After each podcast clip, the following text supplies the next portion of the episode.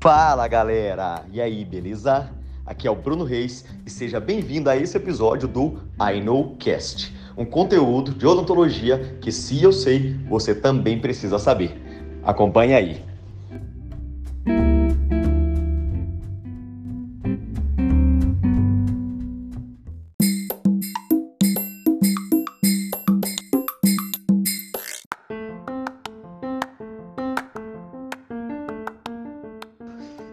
Fala galera, você chegou na parte 9 da restauração de dentes tratados endodonticamente. Obrigado aí por estar tá acompanhando, viu?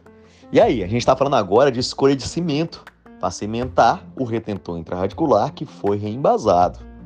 Você liga só, escolha de cimentos, hein? E o que, que você tem disponível no mercado para poder cimentar um retentor intraradicular que passou por reembasamento?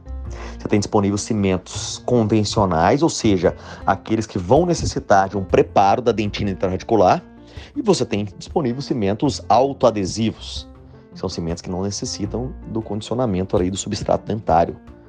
Vamos dar nome aos bois? Bora.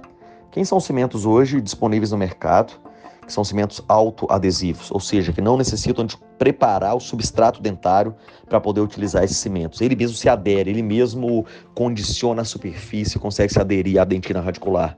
O mais conhecido deles é o 200 da 3M, excelente cimento. Outro excelente é o 7PP da SDI, também excelente. Você tem aí duas boas opções. Existem outros também, mas você fica aí com essas duas opções que são ótimas.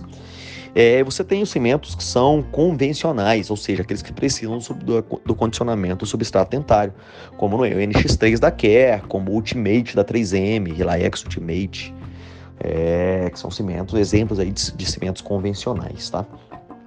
Bom, a cimentação na, na, na parede de dentina intraradicular é sempre complexa. Por quê? porque dentro do conduto radicular a luz tem dificuldade de alcançar as regiões mais profundas, porque existe ali guta, peste, cimento que pode ter ficado na parede, porque é difícil de limpar bem as paredes intrarradiculares. É, todo o procedimento de retenção, de retenção intrarradicular, é, no que se diz a procedimentos adesivos, é muito complexo. Então, você simplificar o procedimento adesivo, reduzindo a chance de você errar em algum ponto é algo fundamental. O que, que eu quero te dizer? Evite cimentos convencionais que necessitam de condicionamento da dentina intraradicular para utilizar na cimentação de pinos. Prefira cimentos autoadesivos.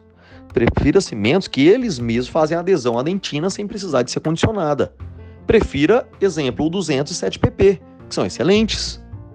Então, esse tipo de cimento é mais confiável para você utilizar na dentina intraradicular. Fica essa dica aí que é importantíssima, a utilização de cimento autoadesivo, certo? Nesse tipo de cimento, você precisa fazer o alívio, e aí eu vou deixar um parêntese aqui para retentores intrarradiculares de fibra de vidro, não precisa aliviar dois terços do canal, informação importante. O conceito de dois terços, ele é lá do núcleo metálico fundido.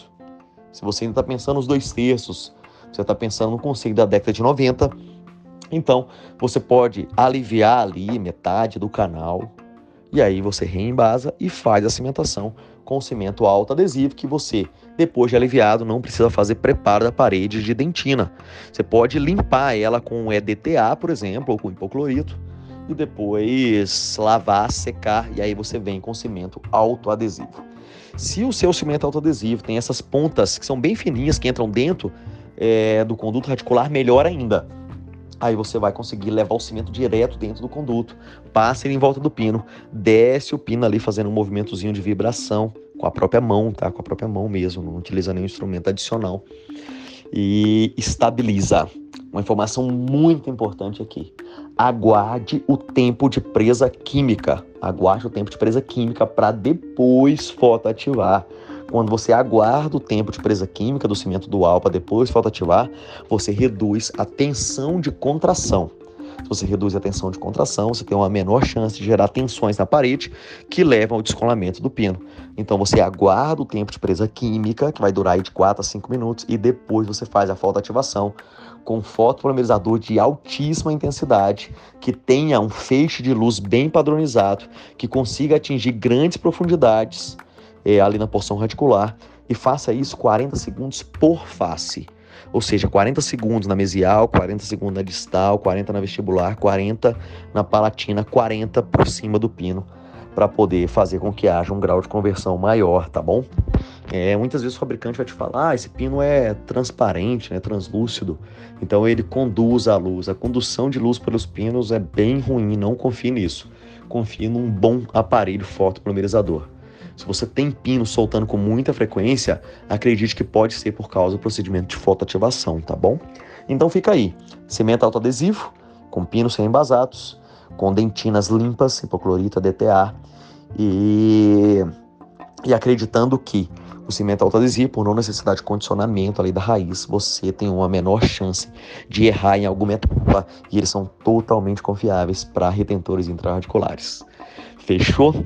Galera, você chegou na parte 9, que legal, viu? Obrigado, obrigado por estar com a gente e bora para a parte 10, tá? Abraços.